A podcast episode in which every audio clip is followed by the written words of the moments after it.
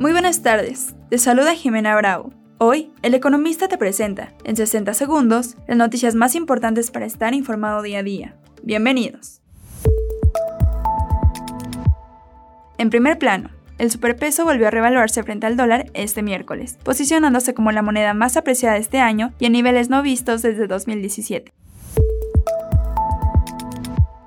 Finanzas y dinero. En México, el precio de la gasolina regular es de 2.45% más caro que hace un año, mientras que en Estados Unidos presenta una baja anual de 12.34%. Esto debido a los estímulos fiscales del gobierno federal que busca estabilizar los precios de la gasolina en nuestro país.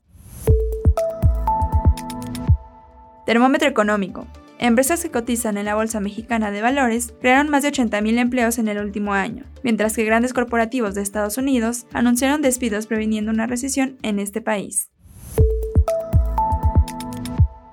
¿Sabías que los mejores clientes pagan a plazos? Prepárate para ellos con una línea de financiamiento en la plataforma digital Disi. Contáctanos en www.dicioperaciones.com. Mantente informado con el economista. No olvides seguirnos para no perderte tus 60 segundos de noticias. Hasta mañana.